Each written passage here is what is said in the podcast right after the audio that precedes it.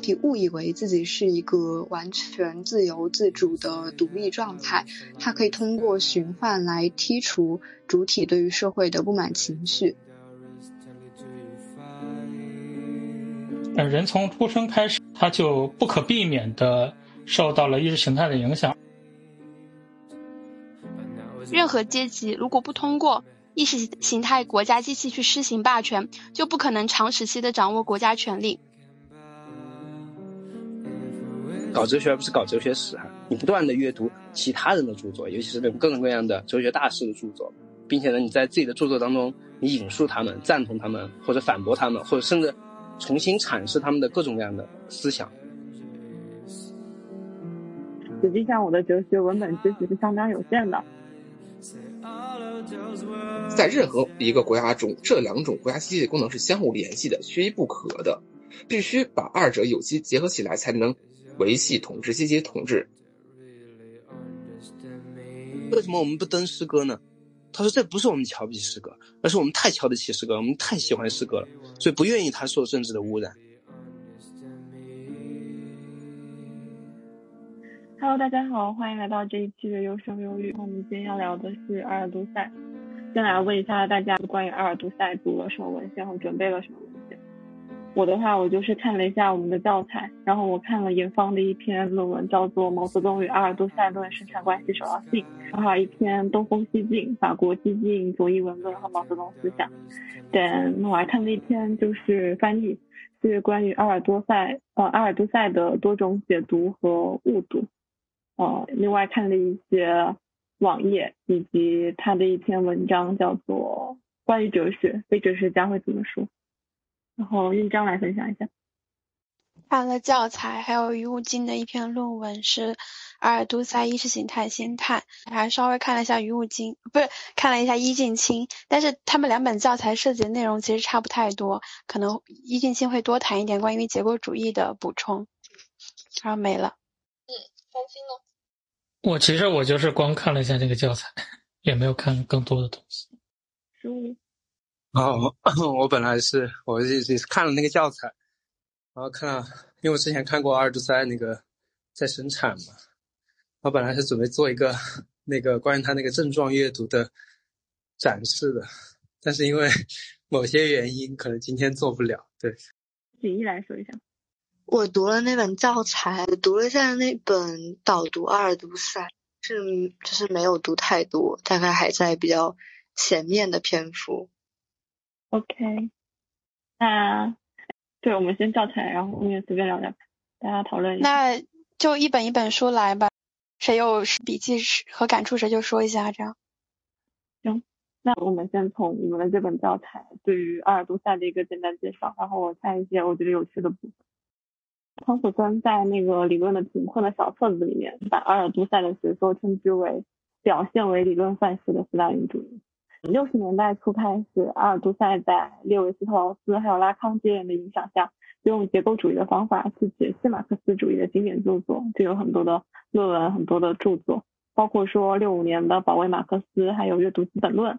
嗯，到六六年十二月的时候，《泰晤士报》介绍了他。然后他就被公认为结构主义的马克思主义的杰出代表。他还在法工内部组织了学习小组，研读了很多马克思主义的经典著作，去抨击法工的一些意识形态。后来法工开除了阿尔都塞的很多追随者，包括里面其实还有一个关于共青盟。他对这一段历史其实他当时保持了一个缄默。包括朗西亚也有指责说，你对当时的学生运动，包括五月风暴，没有站在学生的立场上去支持他们，你是站在法工的立场。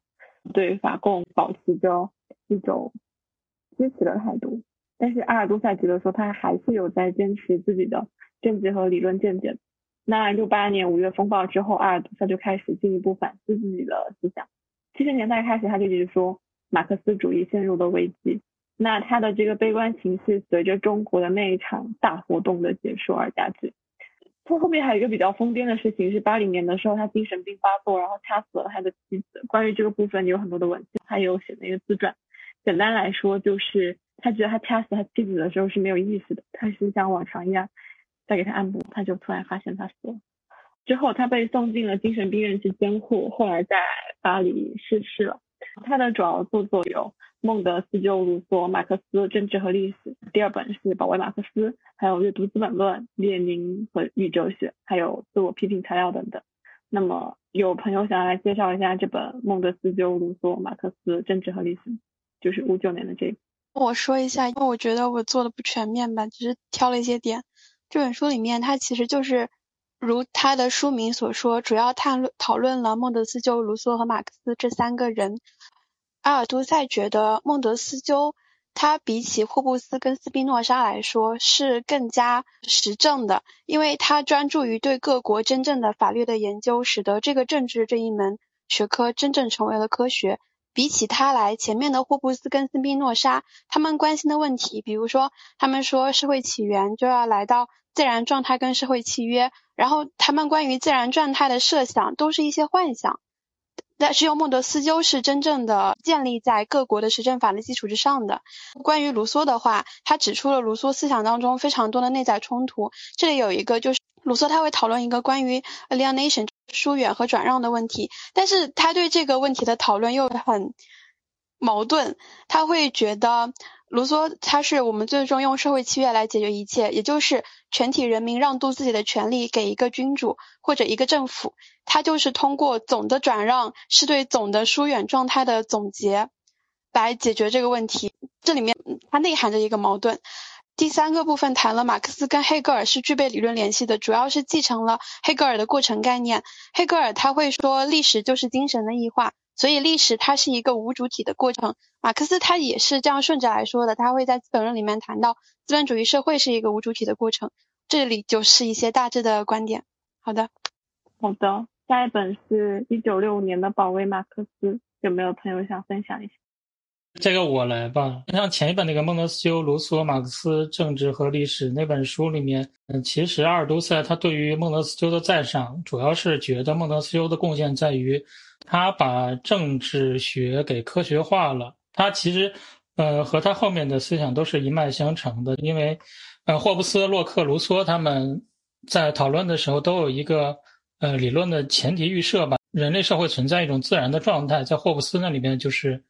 所谓的所有人对所有人的战争。阿尔都塞就认为孟德斯鸠的贡献就在于他不是基于那种幻想的前提预设去设想人类社会在原始状态下是一个什么样的自然状态，而是他去实际上呃做各国的实证，然后让政治有一个呃科学化的过程。他后面对于马克思的。所有赞赏，就是他认为后来的成熟的马克思是和人本主义是有一个断裂的，也是从这个角度来说的。《保卫马克思》这本书其实是他的一个论文集，但是这些论文的论题其实是有一些相互联系的。这本书是在一九六五年出版的，出版的背景一方面是他对于法共是有一些意见，他认为，嗯，从法共立场上，他把哲学和政治画上等号了。另一方面是苏共二十大之后呢。人道主义的呼声高起，但是呢，阿尔苏塞还是秉持的一种就所谓的他自己认为的科学的立场。他他其实是想把这两种倾向给排除在那个所谓的科学的马克思主义之外的。他首先在那个保卫马克思里面他提出了一对概念，一个是意识形态，一个是科学。在他这里面，所谓的意识形态就是具有自己的逻辑和严格性的表象。体系在给定的社会中，历史的存在并起着作用。在他的这个论述之下，意识形态是具有几种特征的。第一种特征，它是具有普遍性的。呃，人从出生开始，他就不可避免的受到了意识形态的影响，而且这种意识形态并不会因为这种社会形式，或者说，即使这个社会进入了所谓的共产主义社会。意识形态仍然是不会消失的。他认为意识形态的第二个特征是它具有实践的功能。他认为生活在社会中的人如果不懂得所在社会的意识形态的话，他就无法跟这个社会建立任何联系，他也无法从事任何社会的活动。另一方面，他又强调意识形态的第三个特征就是这种意识形态它是具有神话性质的。意识形态它是通过幻想的颠倒的关系来反映着现实。这里面他。举了一个例子，就是说上升时期的，嗯，资产阶级宣扬平等、自由、和理性的人道主义，但是这种意识形态并不是为了给所有人争取权利，它解放人的目的是为了剥削人。其实我们也经常讨论那个，比如说在五四时期，或者说在中国近代吧，当那个文化界去谈论解放的时候，很大程度上是把人解放，从一种家庭或者宗族的关系解放出来，但是最终还把它置于了国家的控制之下，大概有这么个意思。它的第四个特征就是强制性，意识形态会作为结构去强加于大多数人。在他看来，意识形态和科学是对立的。那对于他来说，科学本身就是用来形容马克思主义的。然后呢，他形容科学就是说它是与意识形态的对立。科学就现实提出与意识形态的问题不同的问题，或者也可以说，科学以不同呃意识形态的方式确定了自己的对象。他的意思是说，意识形态它确定了什么问题是重要的，什么理论是重要的，它确定了一个问题的领域。但是呢，所谓的科学就是要与这种意识形态确定的问题领域做一种断裂，或者说呃反思。所以呢，在他看来，科学的特征就是科学是抛弃意识形态问题框架前提下形成的。他原话是说：“谁如果。”要达到科学，就要有一个条件，即抛弃意识形态以为能接触的实在的那个领域，既要抛弃自己的意识意识形态问题框架，从而改弦易辙，在一个全新的科学的问题框架中建立新的理论活动。他又强调，科学是反经验主义的，是具有普遍性的。科学只有在与意识形态不懈斗争中，才能获得生存和发展。所以，他认为。从意识形态到科学必须经历一个质的飞跃，那我们后后面就可以看到，他把这种飞跃是，嗯，称为认识论断裂。他认为马克思的科学理论正是在与意识形态决裂的前提下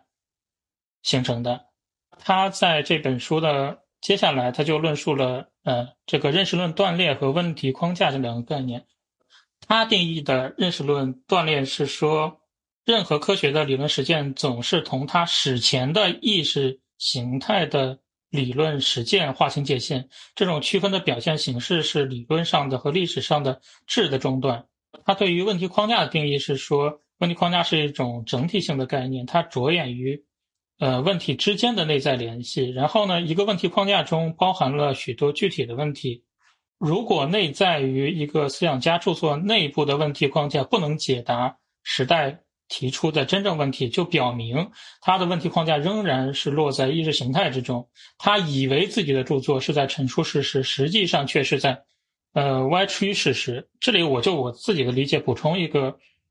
事例吧。当我们去讨论国别研究的时候，有一个重要的概念就是所谓的国民性。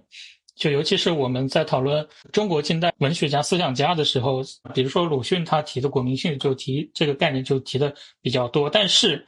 这种讨论一般是集中在于一个国家的国民性，它是如何形成的。但是呢，如果使用嗯阿尔都塞的框架来说的话，可能真正重要的那个问题就是国民性这个概念本身，或者说这个问题本身，它是一种意识形态的建构。但是真正重要的问题，或者说如果你想要脱离这个意识形态的框架来分析的话，可能真正重要的问题就是说，这个国民性这个概念本身是否存在。它是不是一种意识形态的建构？他后面叙述了这个问题框架的特征。他说，问题框架是思想的方式，思想的特定结构。问题框架是躲在思想的深处，它不是一眼就可以看到的，它是思想的内在整体。在一般情况下，一个思想家总是在问题框架范围内思考，而他不会反思问题框架的本身。他就认为认识论断裂。的标志由前科学的问题框架转变为科学的问题框架，所以呢，阿尔都塞在这里就构造了一组意识形态和科学的对立，这也是他理论很为人诟病的一点，这是他理论非常明显的缺陷。他利用他这个框架来把它套用到马克思的整个思想脉络之中，他是说马克思著作中蕴含了一种认识论断裂的过程，这种过程呢是以。嗯，他的《德意志意识形态》这本著作为分界线的这个断裂，最终造就的成果就是，呃，马克思的历史唯物主义和他的辩证唯物主义。那他是怎么进行分期的呢？他就把马克思的著作时期分成两部分，一部分就是所谓的意识形态的阶段，他认为马克思还在原来的那种意识形态框架下去讨论那些问题。与之对立的呢，就是他后面经过了认识论断裂之后形成那种时期呢，他就称为科学阶段。这个断裂，他认为就发生在一八四五年。据此呢，他就把马克思的呃整体分成四个阶段。第一阶段就是他的青年著作时期，是从一八四零年到一八四四年。这一时期，马克思的主要代表作品是一八四四年《经济学哲学手稿》和《神圣家族》。所以，从阿尔都塞看来。他认为，一八四四年哲呃经济学哲学手稿是属于马克思不成熟时期的作品。他认为这一时期，马克思他是先采纳了康德和费希特的问题框架，所以呢，谈的比较多的是是理性和自由。他认为这一时期的马克思，他是处在一种意识形态的原有的那种问题框架下，也就是说，马克思可能讨论的问题并不是一个当时回应时代，或者说并不是一个真实的问题。他认为这时期马克思后来又接受了费尔巴哈的问题框架，所以讨论的比较多的是异化和人本主义。然后呢，他分出来的第二时期就是他的断裂时期的作作品，这个时候就是一八四五年，呃，代表作品就是关于费尔巴哈的提纲和呃德意志意识形态。第三阶段是成长时期的著作，一八四五年到一八五七年。这就是《资本论》初稿前的阶段。那这时期代表作品是《哲学的贫困》《共产党宣言》和《工资价格和利润》。最后就是马克思成熟时期的著作，一八五七年到一八八三年这个时期的代表作品就是《资本论》和《哥达纲领批判》。那我们就可以看到，其实，呃，在阿尔都塞这里，他认为马克思的整体著作的演进脉络就是从不成熟到成熟，从原来。局限于意识形态的问题框架，到最终的科学，所以呢，对他的批评也就是集中在这一部分。批评者认为，阿尔都塞他把青年的马克思和成熟时期的马克思对立起来了。呃，阿尔都塞就讨论这个人本主义的问题。他之所以讨论人本主义的问题，是因为他认为马克思的理论其实是反人本主义的。而且他认为，马克思著作中体现出来的那些所谓的人本主义倾向，他认为是认识论断裂之前的产物，也就是说，还是受之前意识形态影响的产物。所以呢，他说引证马克思的话来复活任何种类的理论人类学和人本主义，在理论上都是徒劳的，而在实验中，他只能建立起马克思以前的意识形态大厦，阻碍真实历史的发展，并且可能把历史引入到。死胡同当中去，然后呢，阿尔都塞他对人本主义他是有一系列的观点。他首先认为人本主义是一种意识形态，因为人本主义的基本假设是存在一种人的普遍本质，而且这种本质是孤立的个体的属性的。他认为这两种假设本身是不成立的。这个就和他之前评论那个斯宾诺莎、霍布斯他们的那种自然状态是一样的。他认为资产阶级的哲学、认识论、历史观以及各种的呃什么美学、神学都是建立在这两个并不成立的假设之上的。他就论述了马克思和人本主义的决裂。他认为这个决裂的表现就在于马克思在历史理论和政治理论出那中提出了自己的新的概念，不再是从意识形态原有的问题框架来出发的。他提出了。诸如什么社会形态、生产力、生产关系、上层建筑、意识形态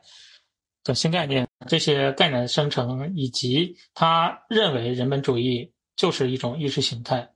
呃，我至少从教材的文本上来看，阿尔都塞他对于人本主义的敌视，可能是在于他认为人本主义是一种价值判断，它是一种受到意识形态的价值判断，它不具有科学的那种客观性，而社会主义。是一种科学，所以呢，他认为一种价值判断和科学是不可以并置在一起的，所以他认为人本主义不配合社会主义并置。嗯，哦，后面的理论实践总体和多元决定这些我就没有理解的那么清晰了，所以我大概就到这。好的，有人想要讨论和补充？我就接着三星的这个说了，就顺便简要的介绍一下这个症状阅读，因为刚才。山金姐讲了一个啊，阿尔都塞在怎么阅读马克思里面提到一个重要问题，就是他有一个关于两个马克思的一个判断。呃，它的核心概念呢，其实就是所谓的这个认识论断裂。就梳梳理一下认识论断裂，它其实本质上来说是一个知识学的一个术语，它是讨论的是关于知识生产的问题。在法国讨论这个问题的有有非常多的大师，比如说阿尔都塞的老师基亚斯东巴什拉，他有另外一个也是呃很有名的一个学生。然后阿尔都塞我记得是读《资本论》还是哪个书，就是献给这个人的，但他死的非常早。有学者推测，阿尔都塞的他关于认识论的啊知识学的这些东西，可能受的影响，相较巴什拉来说，可能跟他的这个同门呃可能影响更大一些。还有更出名的。福柯的词语物，他们都在讨论的都是一个呃认识论跟知识学的一个问题啊。在阿尔都塞看来呢，认识论断裂啊是人类知识生产史当中的一个重要分期啊的一个标志啊。比如说，他觉得从古到今，我们其实总共也就经历过三次认识论断裂。呃，第一次呢是所谓的古希腊人啊，就所谓他们那个阿卡德米的那个学院，他们打开了一个所谓的数学大陆。据此呢，形成了一种柏拉图式的一种理式哲学啊。到伽利略那儿呢，他们打开的是一个物理学的一个世界。据此呢，形成了所谓笛卡尔那种心无二元论的一个哲学啊。但是他通过对马克思的阅读，他觉得啊，马克思他实际上是打开了一个所谓的历史科学的一个世界，它形成一种以改造世界为根本特征的啊辩证唯物主义式的马克思主义哲学。至少不管怎么样，不管他实际上他赞不赞同。呃，现实生活当中的现实世界当中的那种呃改造革命实践啊，但是至少他在读马克思的时候，他是很倾向于这个的。尤其在他的三部著作里面，《保卫马克思》跟《读资本论》，尤其是这这两部里面，详细的讨论了所谓的这个认识论是如何实现的，它的后果是什么样。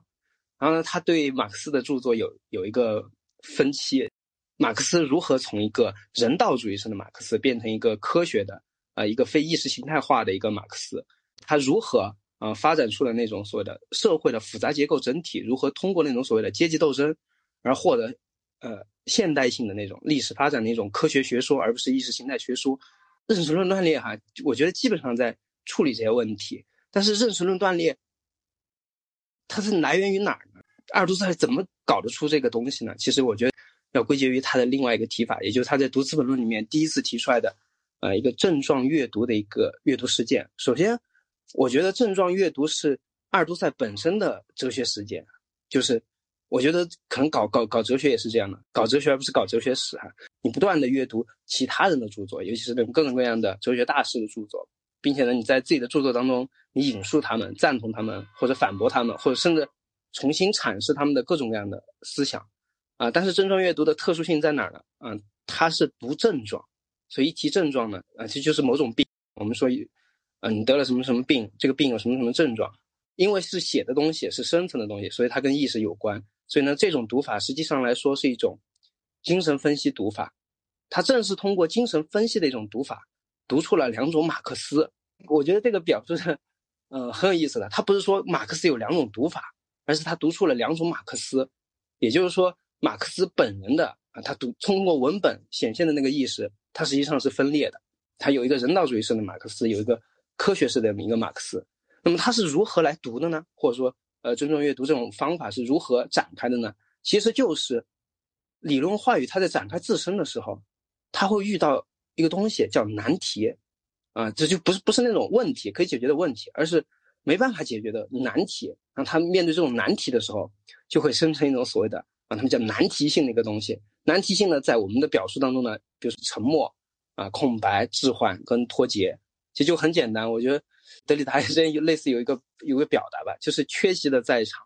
比如说有一个人，嗯，他兜着弯儿不跟你说某个事儿，但是呢，他虽然没说那个事儿，但那个事儿就在那儿。症状阅读，我觉得读法哈，我们把它理解浅显了，我觉得是一样的。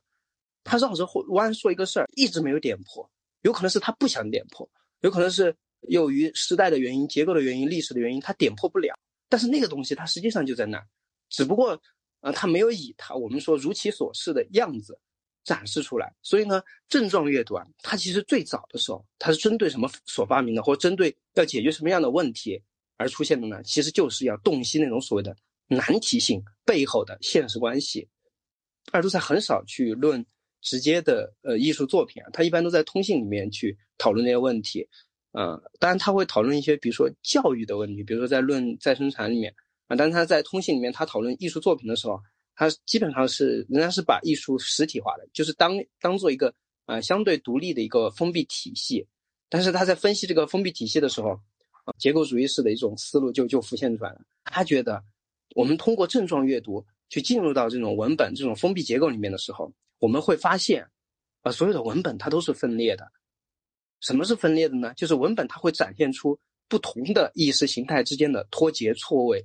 冲突跟矛盾。比如说他在分析巴尔扎克的时候，他就觉得有一个巴尔扎克自己的一个意识形态，又有一个当时的啊资产阶级的一个意识形态，甚至还有一个所谓的啊这个保皇党的一个呃时代精神一样的，或者说前历史的一个意识形态。他觉得他们在那那个地方斗争，就像一个战场一样。所以我们看到的东西，它永远是分裂的、矛盾的，它就显现成什么呢？我们读文本的时候，它就显现成症状，这些症状呢，就让这个文本真正的意涵就显现出来了。这个读法，我觉得其实就是精神分析那种他们对梦的解释啊，对于那种比如说口吃啊、无意识的一系列的东西的一个解释。嗯，但是我觉得阿尔都塞他所谓的这种症状阅读，我觉得相较呃弗洛伊德，嗯，或者说所谓的之前的那些，呃，比如说呃荣格那样的解释，我觉得他有一个。极大的一个突破。弗洛伊德他分析文学作品的时候，他也分析很多文学作品，呃，分析托斯托耶夫斯基的，分析托尔斯泰的。他那个读法就很简单，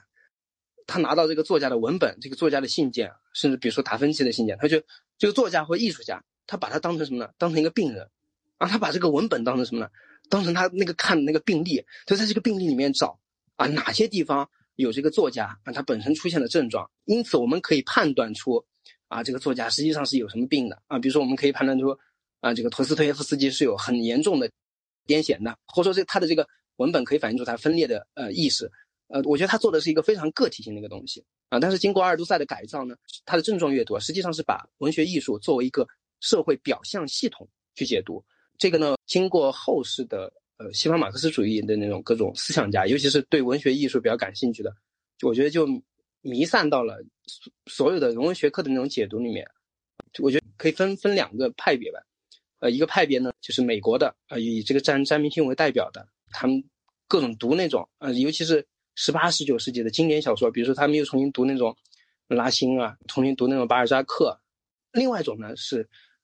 跟社会学或者说跟所谓的文化研究更接近一点，比如说像伊格尔顿或说文化唯物主义学派啊，他们回过头来，他们解释的什么呢？社会当中的大众文化的一些现象，他这个从认识论断里哈，我们往往前面再推一点，推到呃这个症状阅读啊，乃至这个难题性，我觉得呃可以给大家补充一下。其实我特别感兴趣的一个话题就是，这布尔迪厄也在讨论这个问题，就他在那个反思社会学大纲里面啊，他他也经常去引用这个巴什拉的一个话语讨论的呢，呃，也是一个认识论的一个话题，呃，但就有有一个。我没有找到那种很好的文献，就是很深入的探讨阿尔都塞跟布尔迪厄之间的关系，因为布尔迪厄他他他在这个巴黎高师上学的时候，他刚好就跟德里达他们就差一届两届，跟福柯他们也是一样的。就德里达跟福柯，那自然是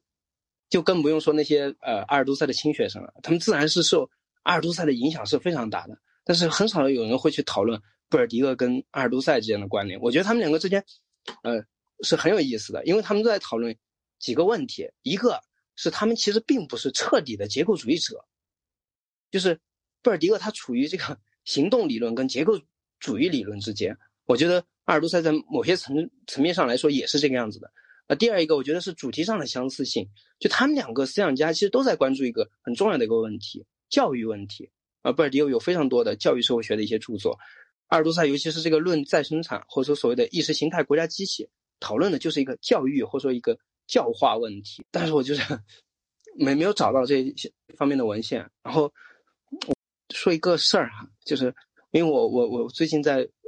翻一个书，第一章就是是是跟这个阿多诺特特别相关的。阿多诺有的人也觉得哈，他们觉得阿多诺也是一个半吊子的结构主义学者，或者说在他的理论里面，我们可以读到一半的结构主义理论。一半的那种所谓的结构化的理论，结构化，我觉得可以把它理解成深层式的结构主义吧。我我的分享就基本上就这些。刚才运章老师是不是也开麦了？运章老师有什么想补充？因为三金把理论实践和总体多元决定略了，然后我想说，我把教材稍微补一下。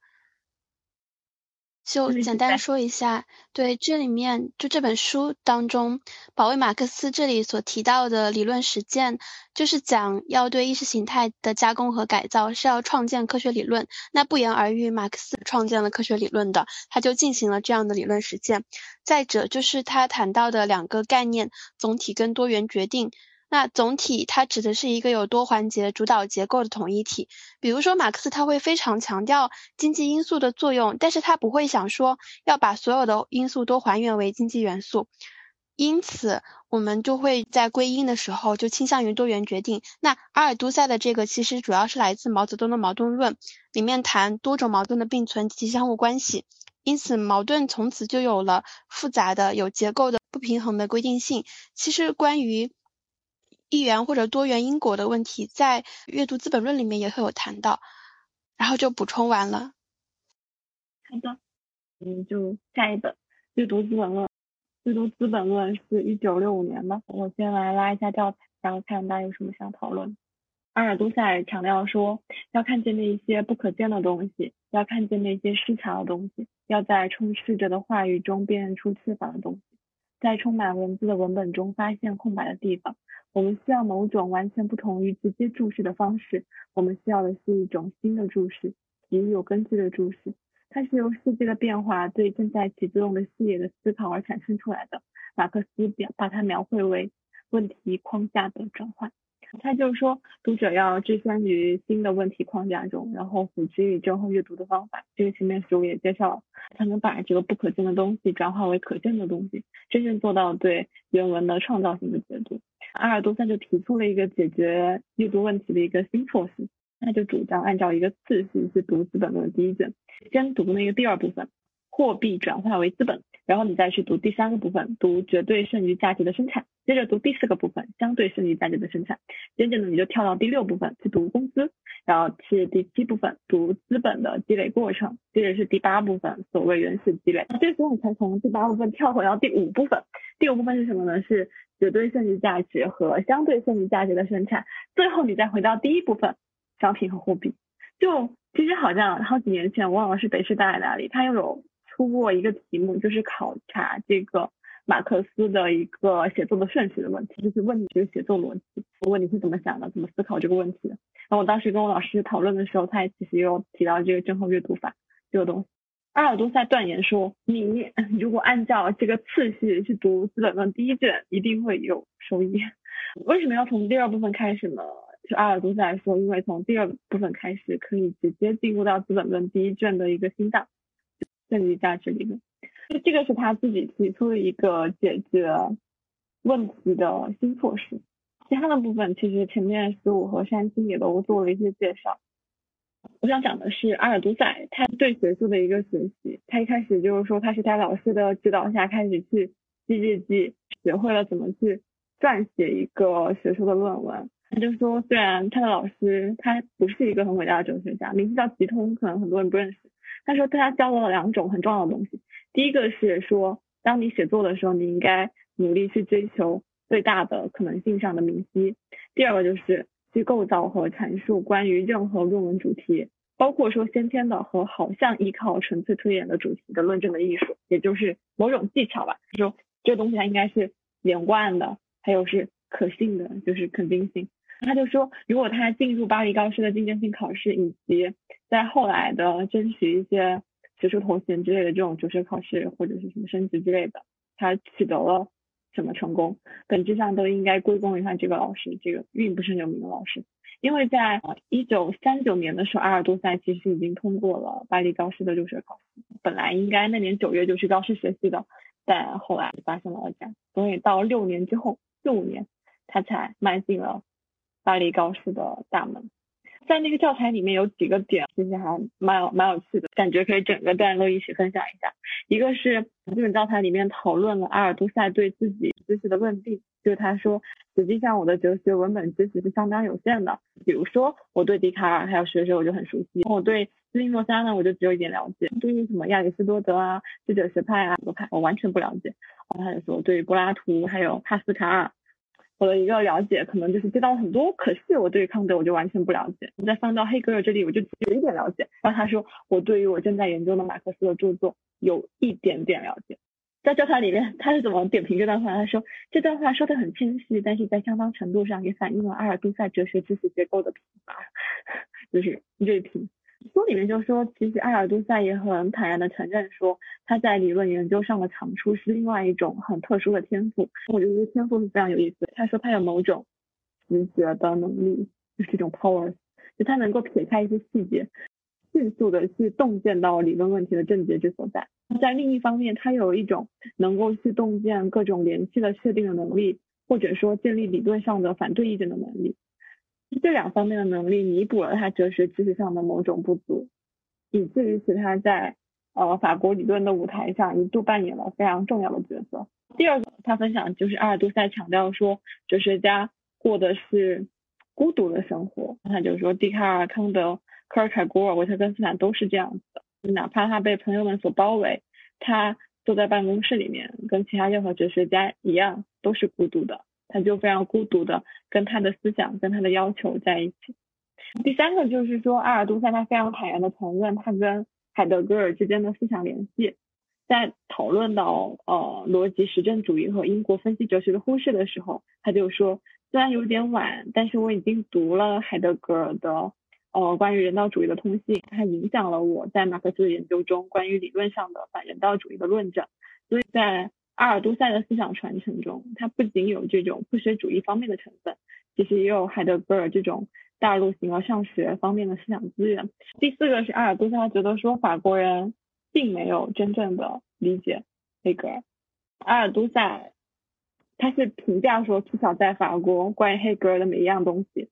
还不得不被理解、被解释。不过这个编者就说，我们并不认为他这个评论是完全正当的，他就。评价阿尔都塞说：“你跟那些呃被你批评的法国学者之间的差异是什么呢？你是从马克思和黑格尔之间去认识这个呃认识论的断裂这个角度出发，你去理解黑格尔。其他人跟你不一样，他们是从马克思和黑格尔理论联系的角度出发去理解的，所以你们都是片面的真理。第五个是说阿尔都塞用自己的非常独特的眼光去评论了法国的现象学。法国社会学家雷蒙·安隆从德国回来之后。”就像他的朋友萨特介绍了德国的现象学，所以萨特就开始研究呃胡塞尔、早期的海德格尔，后来又引发了法国的现象学热。然后阿尔都塞说，事实上萨特、胡塞尔、海德格尔之间没有什么真正的理论联系，但他继承的是笛卡尔的传统。所以按照阿尔都塞的看法，对现象学真正有研究的是梅洛庞蒂。我们前面的今天刚好发布了一期关于梅洛庞蒂的之前的读书会，然后下一期是萨特。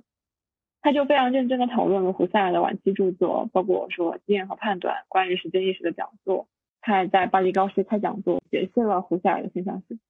第六个也是很有意思，他的那个自传，他自传里面讲了他走向马克思主义的一个很漫长的路。就他早年其实是天主教信徒，后来就读了费尔巴哈的那一本《基督教的本质》，而且花了很多时间去翻译它。他觉得他的成功归根于对于这本著作的深入的阅读。他就从这本书里面激发出了一些对于马克思的早期著作乃至于整个马克思思想的一个兴趣，又在这种对马克思的研究里面，他就发现了这个认识论的断裂。就通过成熟时期的著作这本《资本论》的阅读，从结构主义的视角出发，提出了一些可以说是石破天惊的观点，所以在当代马克思的研究里面自成一家之言。好的，就关于教材里面这个部分，大家有什么想补充的？啊，就是刚才提到那个阿尔都塞对他自己的哲学思想基础是有点谦虚吧，反正他他是认识到自己在哲学的 储备上是有所不足的。借这个还有一点就是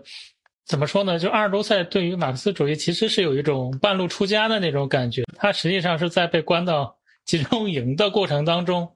认识了一个原来是做律师的马克思主义者，呃，从此才开始认识马克思主义的。所以，我感觉啊，我也不确定我这种感觉对不对。他阅读马克思，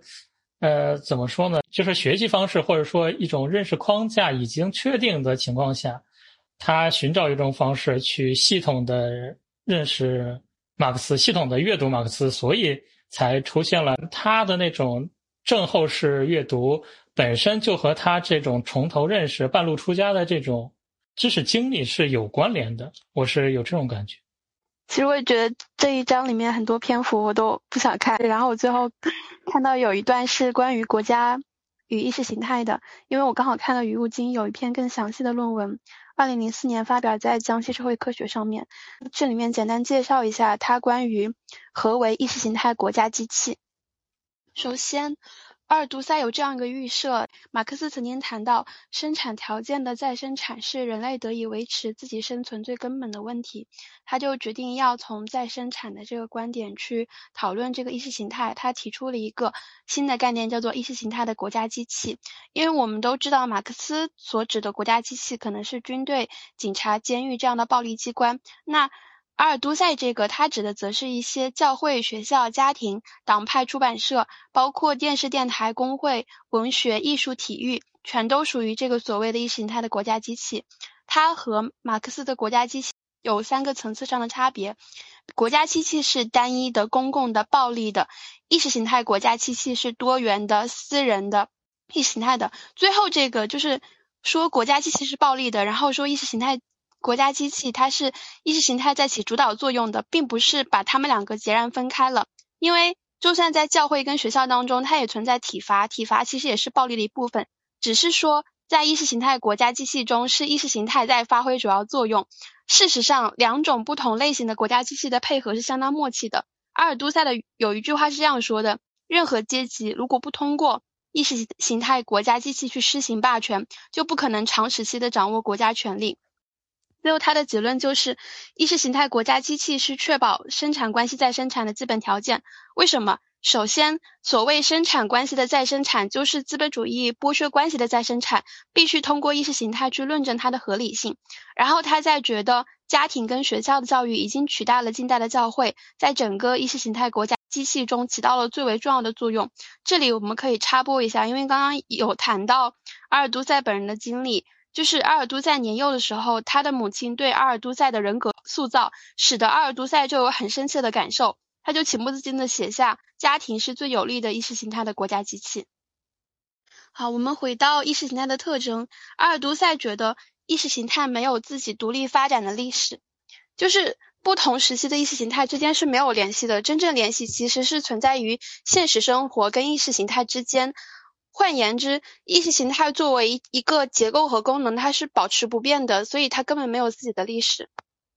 然后他还提到一句话说，意识形态会代表个体和生存条件之间的想象关系。那到底什么是想象关系？我从其他的文本当中找到了一些论述。所谓真实关系，就是。资本主义自由经济的权利，而想象的关系是一种人人自由，包括自由劳动者。所以这里面我们可以结合他在上一本《保卫马克思》里面有稍微提提到过，他说意识形态是以神话的方式去体现着世界的，资产阶级宣扬的是平等、自由、理性，但是他解放人的目的是为了剥削人。嗯，第三个特征就是意识形态，它虽然是。被认为是一个外在的虚幻的东西，但它总会有它的物质存在，比如说教堂，比如说印刷机。最后，意识形态是把个体转化为主体的。这里面要注意，余物金在讨论的时候，他说 subject 在英文里面有两个含义，一个是主体，一个是臣民。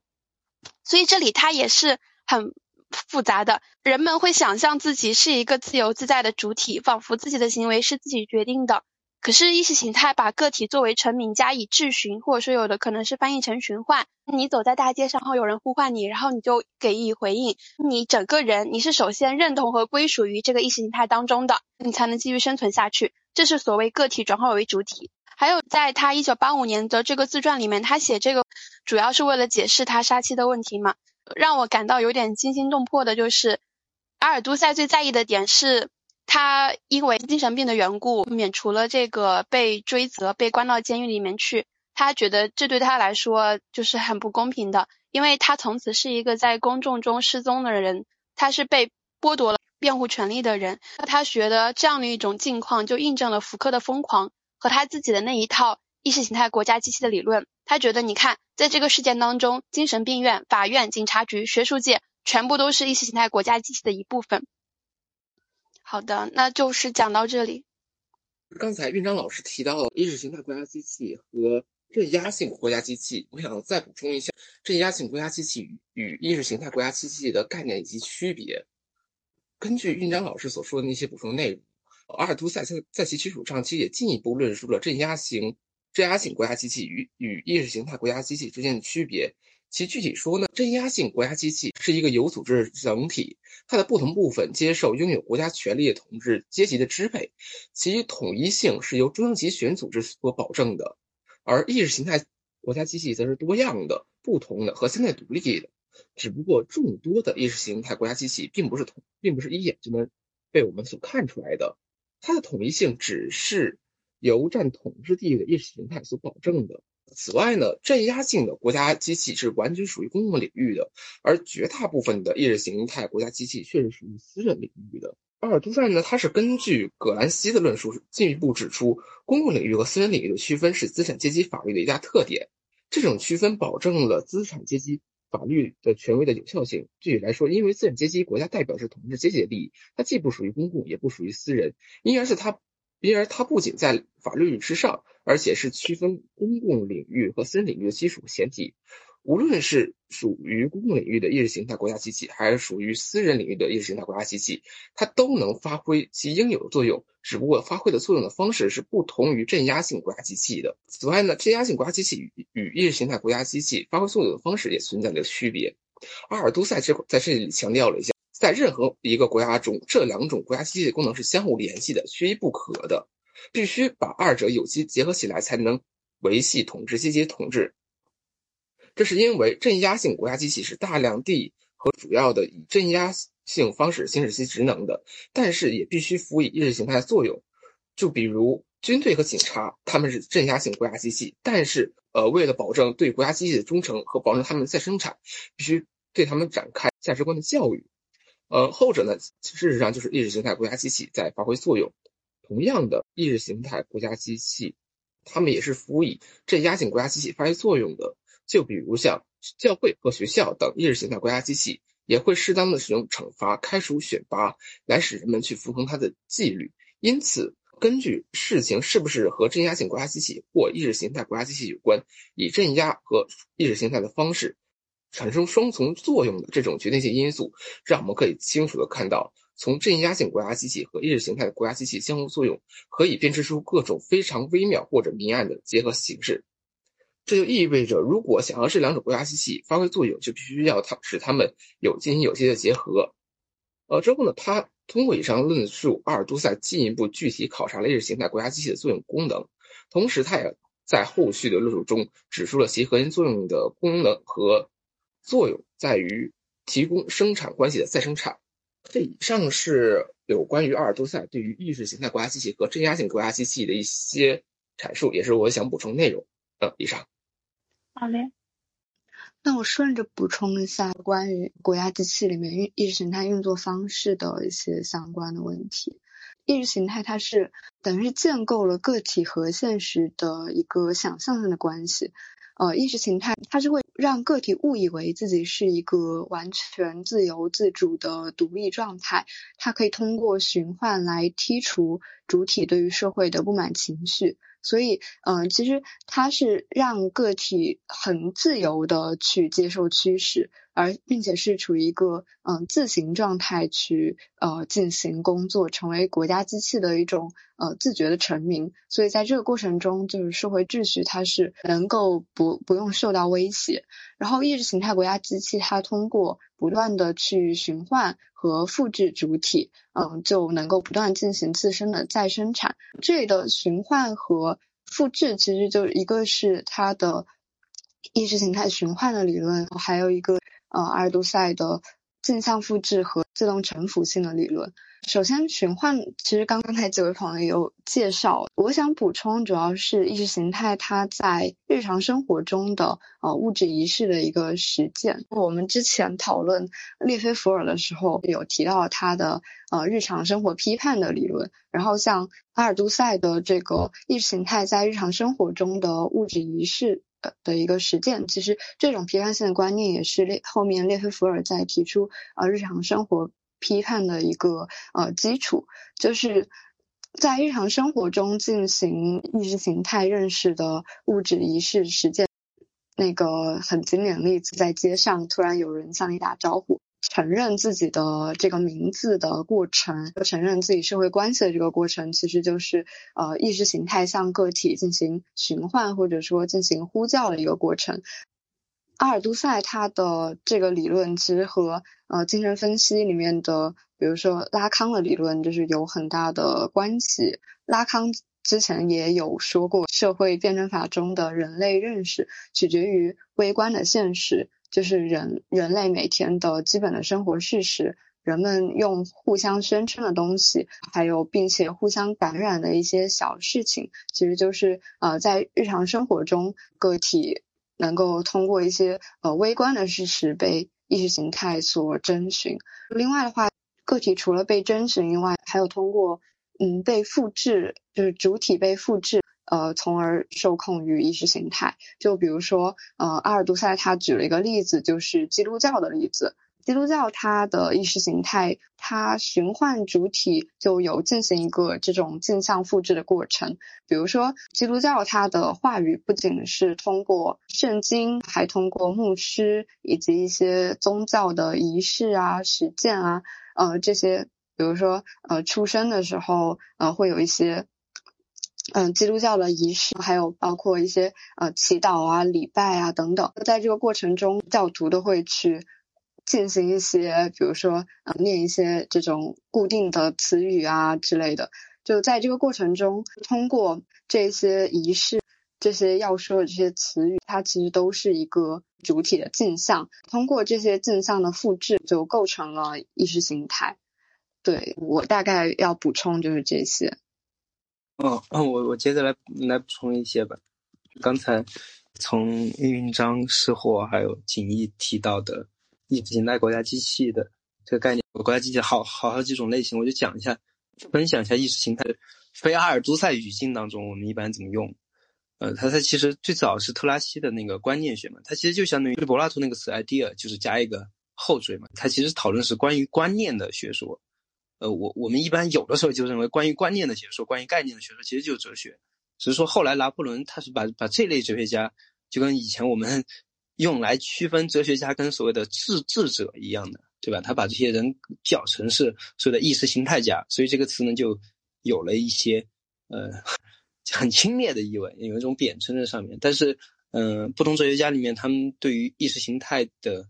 表述或者说讨论这个论题的时候，我觉得。旨旨趣还是很不一样的啊，比如说在黑格尔那儿，他讨论的主要是，呃，意识形态它的那个异化的一个作用啊，比如说在费尔巴哈那儿呢，他就更集中了，他就就讨论的就是一个问题，就宗教问题啊。但马克思呢，他首先是提出了意识形态它有两个作用，呃，一个呢是解释世界，一个呢是改造世界，有一个认识上面的一个判断真伪的一个价值，也有一个社会改造层面上的一个做了什么事儿的一个效果。嗯，所以呢，阿尔都塞后来他要发展他的所谓这个意识形态理论，他其实还是回到了呃德意志形意识形态里面啊讨论的那个所谓的一般的意识形态的那个话题里面去。呃，当然，呃，跟阿尔都塞可能更亲近一点的，在理论上面联系更亲近一点的，就是格兰西了。格兰西讲有两种领导权，一种政治领导权，一种文化领导权。阿尔都塞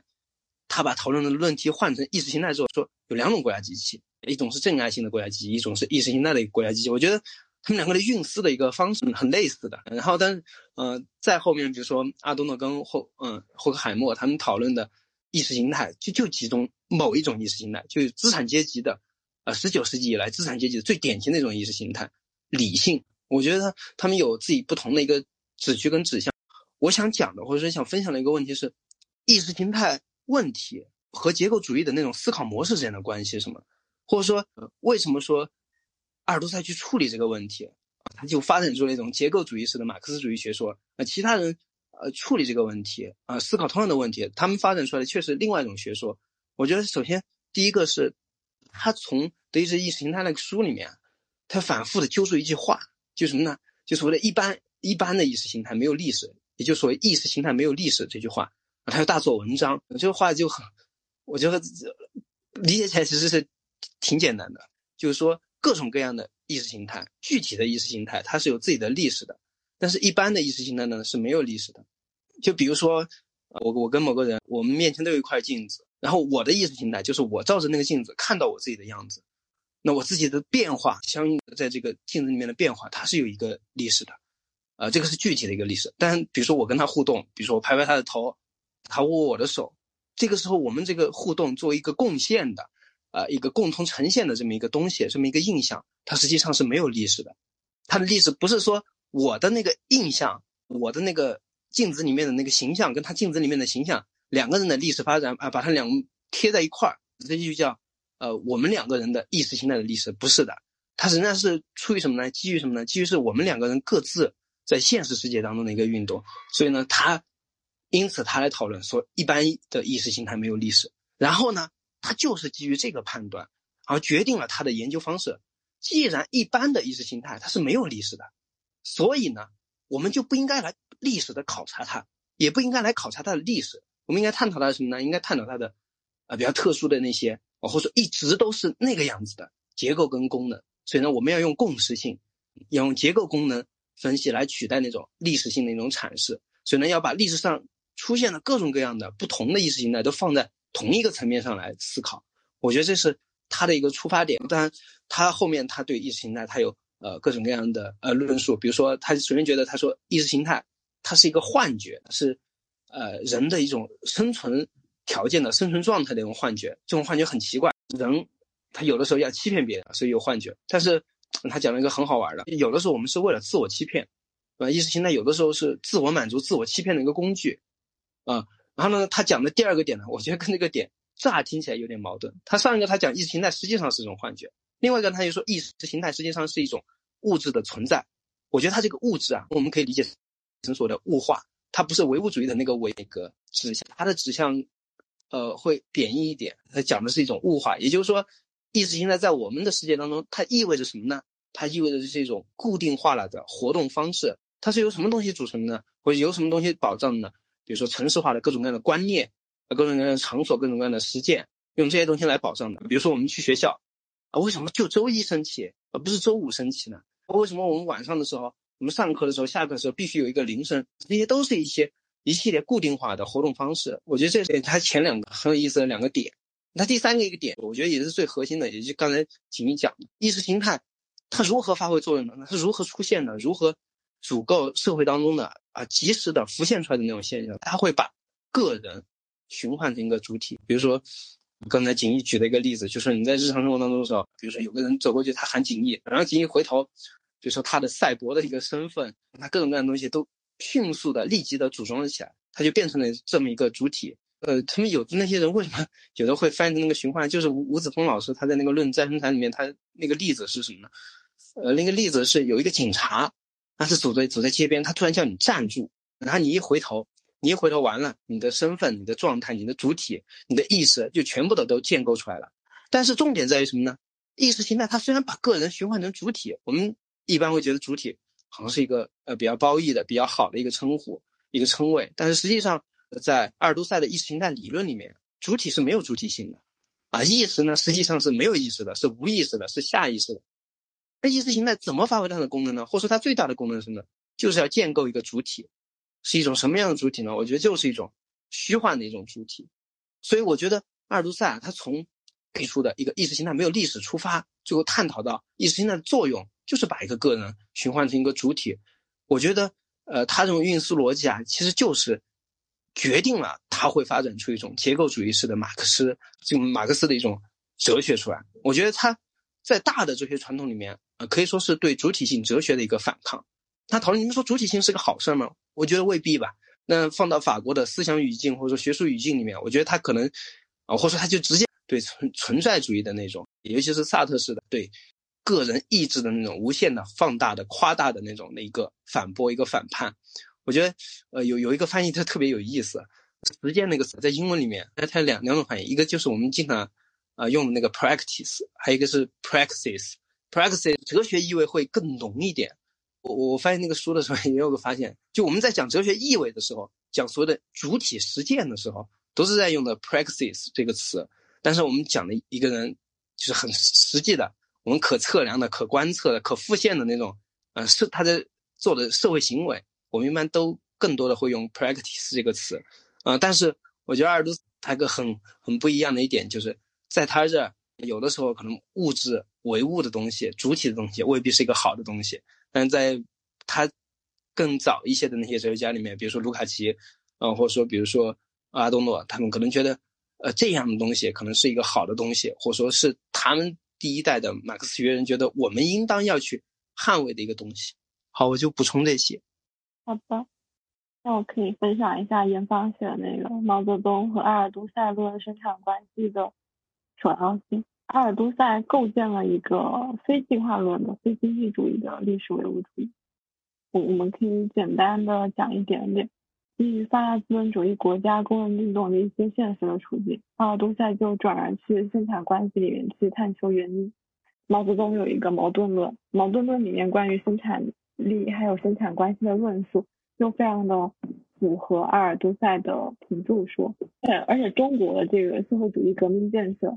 还有他实践的毛泽东的这种生产关系的思想，就一直被阿尔都塞视为生产关系的首要论的一个非常鲜活的例证。他觉得说，中国社会革命的成功就证明了这种革命变革生产关系的极端重要性。他觉得说，在马克思主义的工人运动历史里面有一个问题，在生产力和生产关系的统一体中，从理论上和政治上来说，到底应该给哪个因素首要性？关于这个回答，他有两种意见，一个是第二国际的伯恩斯坦到考茨基各位领袖斯大林什么什么的，他们都觉得首要性是生产力。不一样的就是列宁和毛泽东，他们两个把首要性给了生产关系。阿尔都塞就说，就是因为这样，所以列宁和毛泽东才能够领导他们的共产主义政党走向革命的胜利。阿尔都塞就觉得说，列宁他领导的是一九一七的革命，毛泽东领导的是。一九四九的革命，就觉得这两个革命的特征充分激活了从变革生产关系去取得革命胜利的可能性。他还区分了一个微弱意义的革命，就是 in the weak sense，还有强烈意义的革命，就是 in the strong sense，就这两种革命。微弱意义上的革命是不影响生产关系的，但是强烈意义上的革命就是要去摧毁国家的旧的机器，创造新的国家机器，然后建立一些。新的生产关系，而中国这个一九四九年这一场被他视为这种 in the strong sense 这种强烈意义上的革命的一个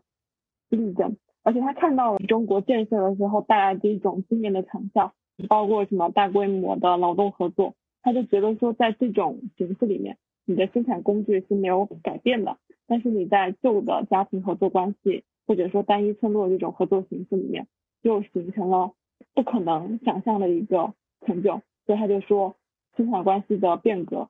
相对于生产力来说，它才是具有决定性的因素。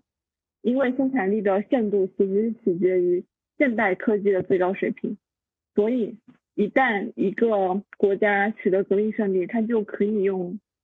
不可想象的那种条件，去利用现代科技克服它生产力的落后性，包括中国的原子弹啊什么的。你是将全球的科技发展的最高水平，而不是某个具体的国家的水平，你作为一个设置的一个限度的标准。那这样的话，生产关系首要性就是有一个非常大的理论空间的。所以矛盾论从理论层面去启发了阿尔都塞的生产关系首要论，生产关系首要论就被视为了一个毛泽东阿尔都塞命题。就是说，阿尔都塞对毛泽东的理论文本，还有中国的革命实践进行了吸收转化，开辟了一个跟今天马克思主义苏俄的那边的呃马克思主义发现了证词论断裂的一个新的问题域。这个问题域就是毛泽东阿尔都塞问题域，它在生产关系这个问题里面体现出来。从毛泽东文本和阿尔都塞文本的一个相似性，以及说阿尔都塞对于他那个时代的中国革命和中国社会的建设进程的一个高度关注来看，说这个命题其实可以作为阿尔都塞同时代人的毛泽东思想的实践和对阿尔都塞产生了一些直接启发的一个非常重要的成果。然后包括他的合作者，就是那个《读资本论》这本书有一个合作者叫巴利巴尔，他的这些很多的合作。都受到了毛泽东主义的影响，所以倾向于去给生产关系这种非常重要的一种定论。他觉得说采取毛泽东的生产关系少论的观点，其实还出于了一种对于斯大林主义的一种抵抗。而且相反的话，佩里安德森他就会重申说生产力对于生产关系是非常重要的。想跟大家分享一下这个部分。其实这篇论文里面后面还写了很多东西，大家如果感兴趣的话可以去看。就包括他会去讲说，阿尔都塞就是要反对生产关系是自然被动的被生产力推动的，他反对生产力的发展会自动产生出新的生产关系，他反对随着生产力和生产关系的相适应和相矛盾的一个交替，在历史的终点，所有矛盾都会自动的得到最终的解决，所以他反对的就是你去依赖生产力、生产关系这些矛盾自动展开，等待说人类历史毫无意外的从一个阶段。演化到另外一个阶段，然后你就去祈祷奇迹般的突变到来，并不需要额外的战争，这些都是他所反对的，他不同意的。这里面有一种毛泽东和阿尔都塞在理论路径上的高度共振，一个是他们都面临着比较相似的理论困境，各种各样的马克思主义的机械论、进化论，还有相似的历史困境，说你有一定的生产力的限制，你要怎么去找这个革命的出路？所以他们都不约而同的去诉诸。这种逆向活动性的生产关系的一个变革，而且在阿尔都塞看来，就是构成生产关系的各种因素之中，尽管你不能排除人，但是权重更大的是那些非人类的因素，也就是各种结构，它主宰着历史的舞台。所以历史的主体不是人类主体，历史的真正的主体是生产关系，是作为结构的生产关系。所以。阿尔都塞会去倾向于把这些参与生产关系的人以及人与人之间的关系加以抽象化，然后把它看作是生产关系里面一个较为次要的因素。这是这篇论文的第三部分里面讲的一个东西。所以阿尔都塞他越强调生产关系的重要性和守望性，那人的因素在生产关系里面就越来越弱化，越来越空洞。也就是在这个意义上 j a c k s a 就是朗西埃，台湾那边翻译成红旗，他猛烈的批判阿尔都塞。还有他另外一个学生，就是尼克斯普兰查斯。尼克斯普兰查斯虽然在我们的教材体系中一般不是很有名，也不经常考到，但是在这本教材里面，他还专门在阿尔都塞后面给他开了一个章节介绍这个人。他拒绝将生产关系视为人与人之间的关系。那这样的话，生产关系就退回到由结构代表的彼岸世界去了。也就是说，在生产关系里面，你你并没有去排除人和人之间的关系，就等于你在现实的人世间。宣布生产关系理论有效性的方式，还有什么想补充的吗？我们之前是是锦衣还是印章？就是很早的时候在那个群里面，我们聊分析码的时候，转了一篇那个南大哲院还是马院的一个老师写的文章，就是那个普兰查斯五六十年代的时候只身赴曹营啊，就他去那个法法兰克福研究所，面对一众。对那种马克思主义文献非常熟悉的分析马的历史码的学者，但他高声宣扬就是阿尔都塞的，我们有一种科学马的一种结构嘛。我觉得那个文章特别好玩。就是那个文章里面，他在他分析普兰查斯的时候，他其实具体的就讲了一个，嗯，因为当时东西的缘故嘛，即使是去西德也没那么方便，两边的学术交流其实呃也断绝了很多。那次是第一次，普兰查斯刚过去的时候，他应该才。三十出头，大概刚拿到博士学位，搞的应该也是《资本论》相关的东西。那个时候呢，也恰逢那个读《资本论》刚好嗯出版发表。但是我记得普兰查斯应该是没有在那个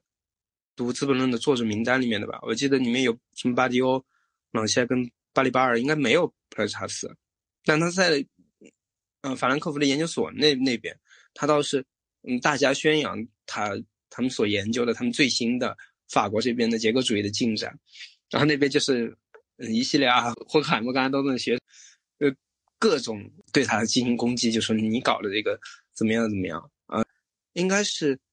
五六五十年代到六十年代中期唯一一次，呃，就是结构码出去，呃，不是以那种影响的方式，而是说很直接的，呃，跟其他的马克思主义学者就是面对面的，呃，就进行那种交流跟交锋，然后尤其是呃两个的差别逻辑非常大的，你大家想是专门搞那种文献整理的，尤其是阿东的有个学生，他是专门搞那种文献整理的，还有搞那种分析马路子的。就他们的思路，乍看起来跟结构码，尤其他们读两个马克思的这种逻辑是很相似的，读特别细。但是他我觉得他们的读法是不一样的，有的是他想发明一个马克思，或者说他他想把马克思中间一部分拎出来；有的他就就想我就想还原马克思，我就想呃让马克思如其所示的嗯呈现在我们面前。诶，我不知道他呃会不会有那种经历啊？当我们有呃比较。自认为，比如说比较理论的啊，比较新奇的一些发现的时候，啊，当你去做报告或者说做分享的时候，一定会有那样的人，他对某个地方的呃某个领域某个问题的呃历史文献掌握的特别清楚，然后你就感觉有的时候他你跟他交锋的时候，就把你问问的特别心虚，啊，你回过头来你又觉得不是那么一回事儿，我觉得那就是那个论文里面讲的那个普普兰查斯当时的那个心境。好的，食物补充完，那我接下来，我觉得我接下来分享的这个食物应该很有话可说，就是东风西进，嗯，法国激进主义文论，就就这个地方，其实我跟任章还选了一本书，就是那本《东风》，是方老师推荐的，但我们一直都还没有录读书会，虽然没有看完。就是说，在一九六零年代之际，东风西进语境之下，包括阿尔都塞之外的，还有什么巴迪欧、彼得克、朗西埃、巴里巴尔。就他们是中间吧，他们是一些法国激进左翼文论的中间，他们就不断的接受和阐释毛泽东思想，包括毛泽东文艺思想，形成了阿尔都塞结构主义、马克思主义文论，还有当代的法国激进左翼文论，包括毛泽东啊什么矛盾论啊、群众路线啊、文艺和政治啊、人民文艺这些革命理论，就被法国左翼当做主要的理论资源渗透到了他们的思想体系还有文论实践里面。阿尔都塞、巴迪欧还有齐泽克，在这个接受和诠释毛泽东的这个矛盾论的基础上，就进一步创新了唯物辩证法，其中有正读也有误读。就朗西埃在《五月风暴》里面转向工人研究，深度吸收了毛泽东的群众路线和文艺政治观。那我们就可以在朗西埃那个政治起义、感性分配还有文学政治里面，可以看到一些毛泽东、人民文艺的一些当代回响。这个植物老师他们也有一些读书会。不过，呃，因为法国左翼眼中的毛主义，它不太能够和中国语境里面的毛泽东思想划等号，所以在这个过程里面，就有一些在我国的视角里面对毛泽东思想的继承、创新、正读，还有一些误读。对，这个激进左翼文论就主要是指六零年到七零年五月风暴里面涌现的，包括阿尔都塞、巴里巴尔还有马舍雷这些人的结构主义、马克思主义文论。然后两千年之后出现的巴迪欧、齐泽克、朗西埃这些当代激进左翼文论会被称为阿尔都塞学派。然后中国的马克思主义文论就是以这个毛泽东革命理论还有文艺思想为核心的一些马中化的一些成果。总而言之，就是一些中马文论之间的交流对话。这篇论文的第一部分是在讲法国激进主义文论和毛泽东思想的双向旅行。五六十年代的时候，激进主义基于自身理论发展的需要，就接受了这些理论成果，然后以阿尔都塞、巴里巴尔、朗西埃、马舍雷这些人作为代表，就吸收了这些革命成分，创新的发展了一下法国的结构主义、马克思主义文论。就因为阿尔都塞学派在这个法国的青年知识分子里面有非常广泛、非常深入的影响，后面就再触发了这个五月风暴革命运动，就新一批的激进左翼理论家就起来了，巴迪欧、朗西埃。齐泽克在历史上看，其实还跟那个一九三六年斯诺那本《红星照耀中国》的出版有一定的关系，就是激起了当时西方世界对中国革命的一些浓厚的兴趣。总之就是五四到六五年的时候，毛选，然后毛语录、毛泽东论文艺这些就传播到了欧美，就突然蔚然成风。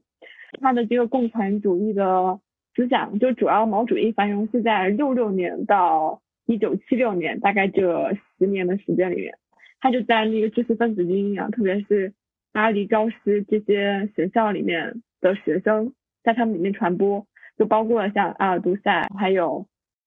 戈达尔，包括莫利亚，然后克里斯蒂娃，包括萨特，还有杜莱斯这些大思想家里面都受到一些影响。他被认为是六八年里面最有名、影响力最大的一个思想，就是毛主义。在六八年的十月，巴黎高师的毛派主义的核心人物加入了五月风暴，就加入了那个反独裁领导人的群体，就形成了一个无产阶级的左翼。这个运动在接下来六年里面都被公众视为是毛主义的一个同义词，这个是布尔格的一个观点。里面比较活跃的团体就有马列主义共共产青年同盟，还有法国马列主义共产党无产阶级左派。然后在那个北大那边，在做文学的老师，他们也有就讲红山啊什么的，也有在研究这个时期的一些论文，还有一些就他们发表的东西。在五五年的时候，存在主义哲学家萨特还有波伏娃就访问了中国，参加了一些咱们的国庆大典。对，然后萨特发表了一个我对新中国的观感，波伏娃是发表了一个长征中国纪行，就他们觉得说中国在从事非常伟大的社会主义事业。提高人民群众的知识水平。然后七十年代的时候，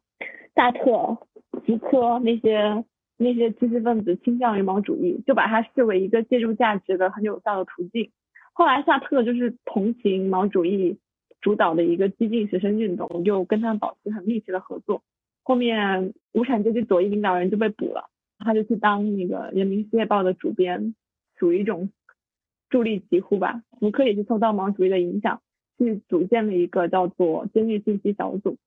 哦，就后面就做了很多的这种微观的权力政治研究，大家应该就是可能都有所了解。然后作为毛主义成员的集体导师的阿尔都塞，他其实接受毛泽东的思想就更早，然后受的影响比较深刻。五二年的时候，毛泽东的《矛盾论》就已经翻译成法文了，然后五三年，阿尔都塞就引用了这个文本，在那个关于马克思主义里面，就可以看出他的兴趣。后面他又带着巴黎高师的学生读了毛泽东选集，他觉得说毛泽东是继列宁之后的一位政治战略家和马克思主义理论家，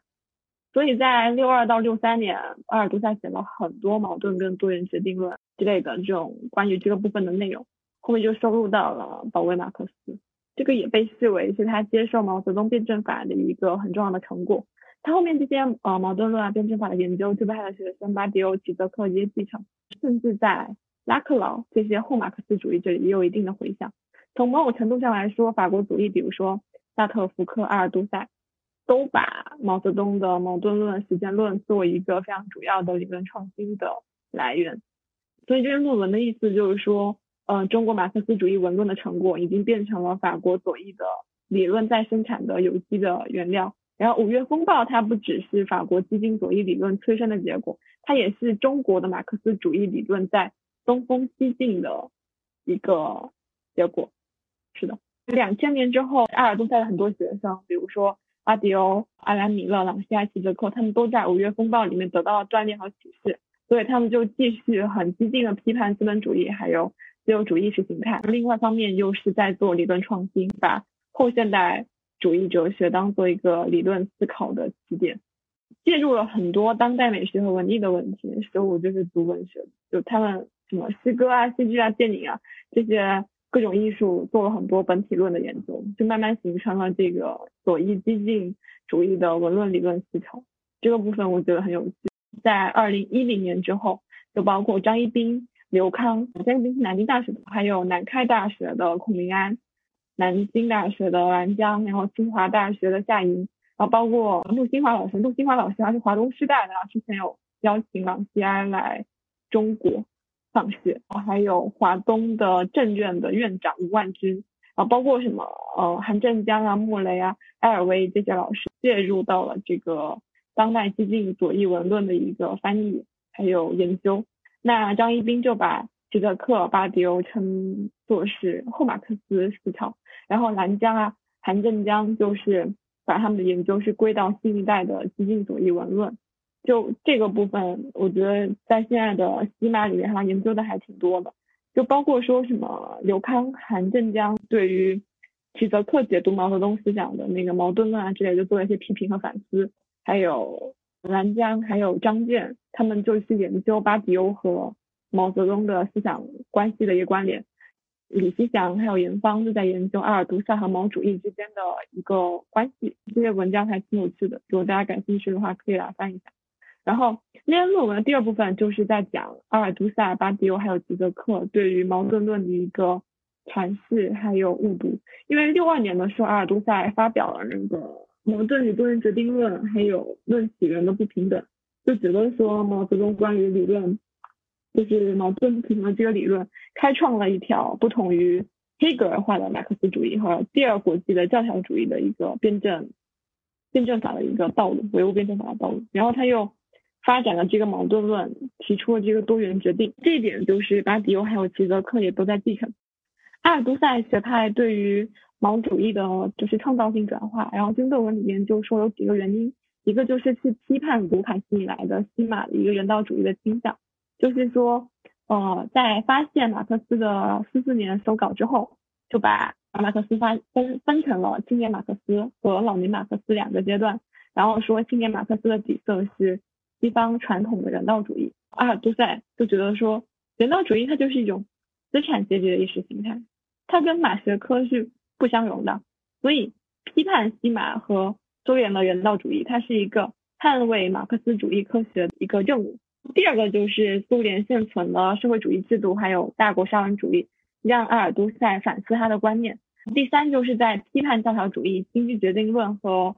哲学译文论的基础上，他又去融会贯通了结构主义、精神分析学和毛泽东的思想。那在这三种需要之下，找到了一个毛泽东。然后巴里巴尔这么说的，他说毛泽东对阿尔都塞来说是一个新的脸。就是这样子，他是一位一流的马克思主义哲学家，又是一个天才的政治战略家，还把革命的力量引向了胜利。而且他能够自己用概念的方式对革命胜利的依据进行思考，这是一个很有能力的人。所以他觉得他是理论和实践相统一的化身。这就是阿尔都塞的一个看法。阿尔都塞的唯物辩证法有三个方面的内容：矛盾特殊论、多元决定论，还有发展突变论。这个部分我就不讲了，我们跳过。大家感兴趣的话可以去看。然后阿尔都塞的矛盾辩证法的来源，一个是结构主义和精神分析这些现代主义哲学，就一些系统性和结构性的特征。然后第二个，因为他借鉴了列宁领导的苏联革命和欧美的激进政治，所以就一种突变论和偶然性的一个倾向。然后他的思想又影响了他的学生巴迪欧、齐泽克，就延续了这种思考。因为巴迪欧他是五月风暴的一个中坚力量，受到了中国革命和毛主义很多的影响。六九年的时候创建的法国马列主义共产同盟有一个毛主义党派。他后面的时候又出版了一些研究辩证法的著作。他七八年的时候看到了张希英的一个《论黑格尔辩证法合理内容》的法文版，马上就给他写了两篇导论。对，所以毛泽东思想其实在他们那里还是很受到重视的。然后他在这篇文章里面，巴迪欧对于毛泽东的解读，他说毛泽东他提出的矛盾是一分为二，它不仅是黑格尔和马克思主义辩证法的核心，而且它是世界的本质属性。他说二十世纪是一分为二的世界，然后他就是站在毛泽东立场上，觉得说一分为二是辩证法的本质。他说在二十世纪，世界的一个共同法则不再是一。也不再是多，而是二，就是他用法语那个 der，就这不是一，因为那里并不和谐一致，也没有单纯的领导权，没有统一的上帝。这也不是多，因为这里并不涉及诸多力量之间的平衡，或者各个部门间的和谐。这是二，世界展现为二的模式，这里排除了一致性失从和组合性平衡的可能性，必须在此做出了断。然后。作为那个也是激进左翼吧，齐泽克对于这个东西也很感兴趣，而且他跟巴迪欧交流了很多关于矛盾论的研究。但是齐泽克的这个毛主义主要是来自他的老师，就是阿兰米勒。然后米勒，米勒他是作为阿尔都塞的学生，后来参加了对于这个拉康的精神分析的研讨班，变成了拉康的学术地才。他在五月风暴里面就跟巴迪欧一样，是属于激进的毛主义分子，积极参加了学生运动，然后还把。马克思主义和阿尔都塞的毛主义因素遗传给了齐泽克，然后零七年的时候，齐泽克就把嗯矛盾论和实践论合并，然后出版写了一个长篇的导言。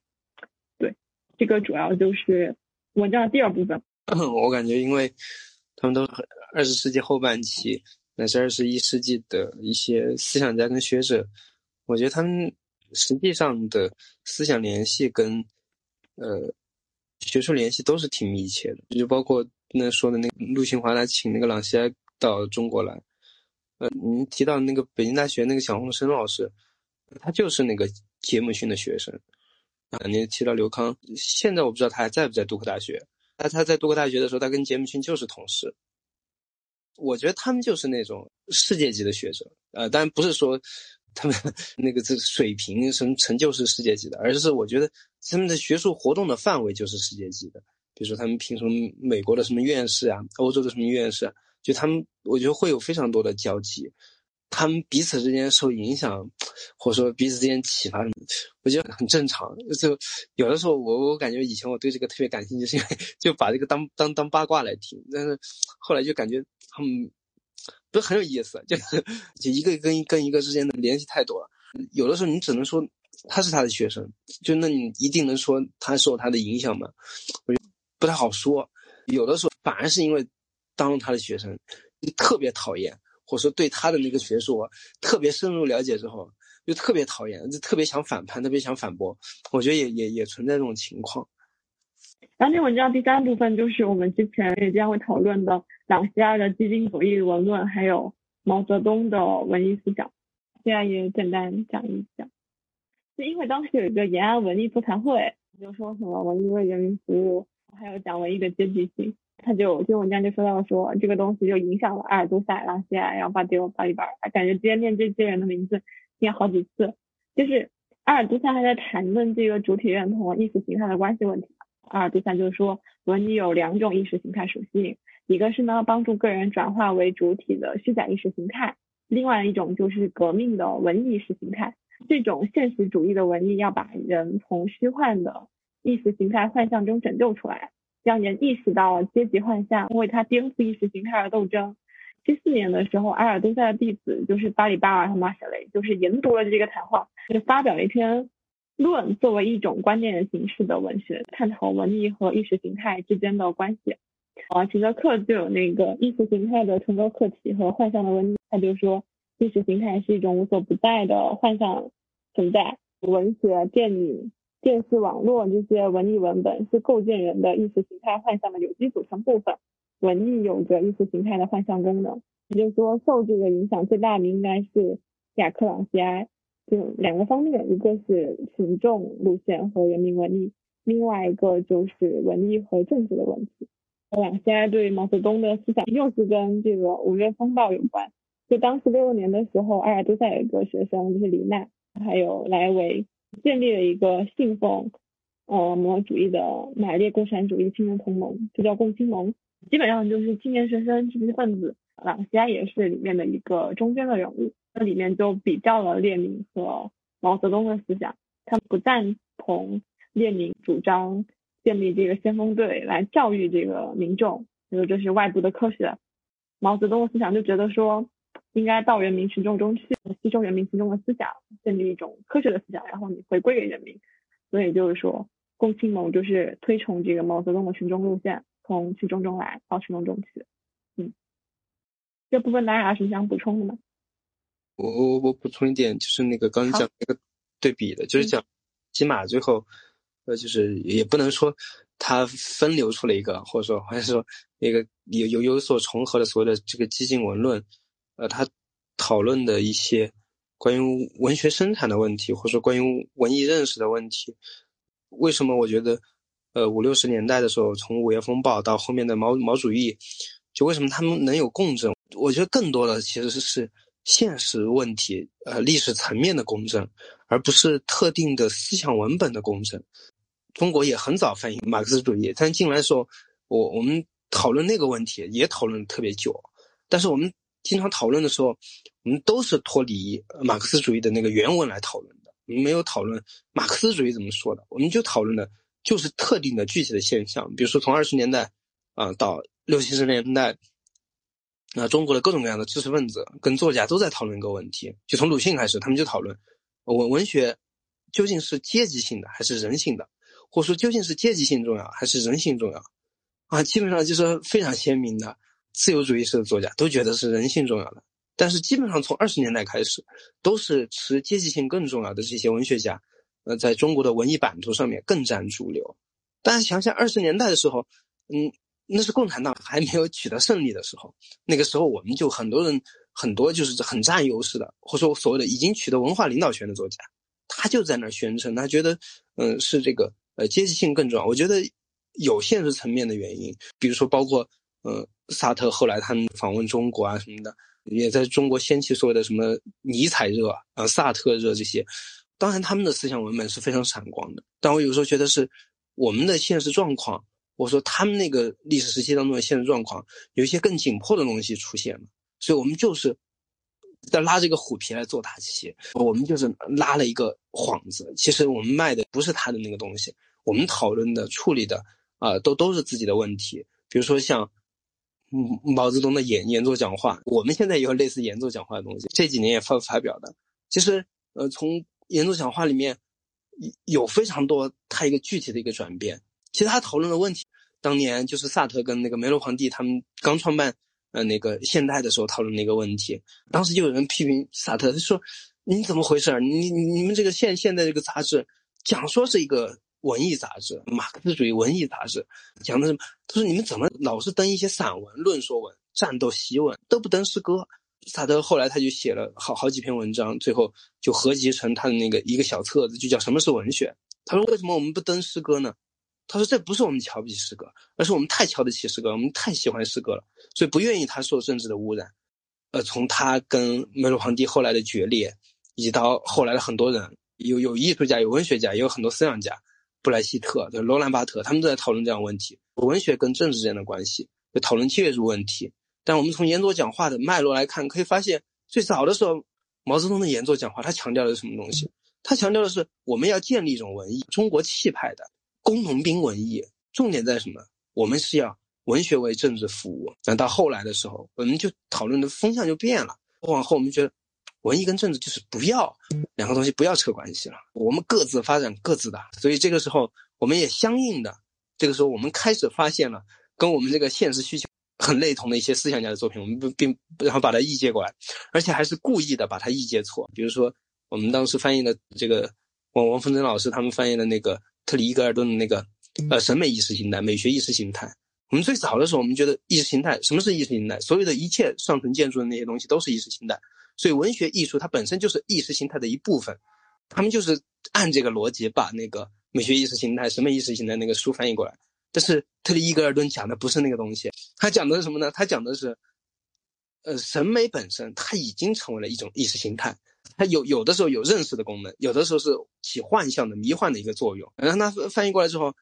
演作讲话的风向其实就变了，就从我们两个东西井水不犯河水就变了。我们政治搞政治的东西，就求求你了，你们搞文学的、搞艺术的，不要来批判了，啊，不要来掺我们这趟浑水了。你们就是搞好你们自己就可以了，不要成天批判来批判去。我觉得更多的时候是我们那个时代的风向风气，尤其是那些经历了五十年代、六十年代的那些。知识分子，他们非常热衷于翻译各种各样的东西，但是为什么有的东西的翻译就那么的及时，有的东西的翻译隔了二十年、三十年、四十年、五十年？为什么什么萨特、尼采二十年代能火，八十年代又能火？萨特这样的东西八十年代又能火，巴黎手稿六十年代又能火，一直火到八十年代，到九十年代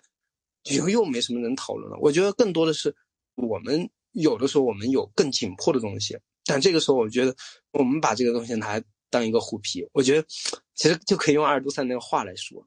就是一般意识形态是没有历史的。我们如果是非常单纯的去，只去考虑这些文本之间的它的那个思想逻辑上面的联系，考虑它的那种历史性的东西，我觉得是找不到出路的。我们就会觉得哦，因为这里是共通的，所以他们把这个译介过来，所以他们把这个翻译过来，所以他们之间有交流有沟通。但我觉得很有可能是。阿尔都塞讲的另外一个意思，那些东西它只是个别的意识形态，他们之间的联系是基于我们各自之间的历史状况，所以会就会出现河河边那讲的内容。我们有的时候按我们自己的需要就是很功利的。我们有的时候需要正读，有的时候需要误读，有时候需要创造性的阐释。啊，这这个就是我的一点补充。好吧，那我们今天就到这里了。因为我们今天还剩下一点普兰查斯的小尾巴没有介绍，所以我们下周的一个内容是先对于阿尔都塞进行一点回顾和补充的讨论。好的，好的，好的，好，拜拜，拜拜，拜拜，拜拜，拜拜。 You used to laugh at me at night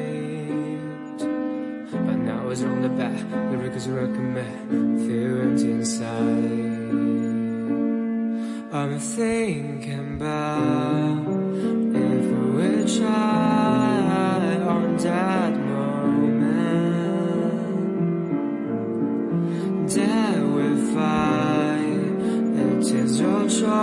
was I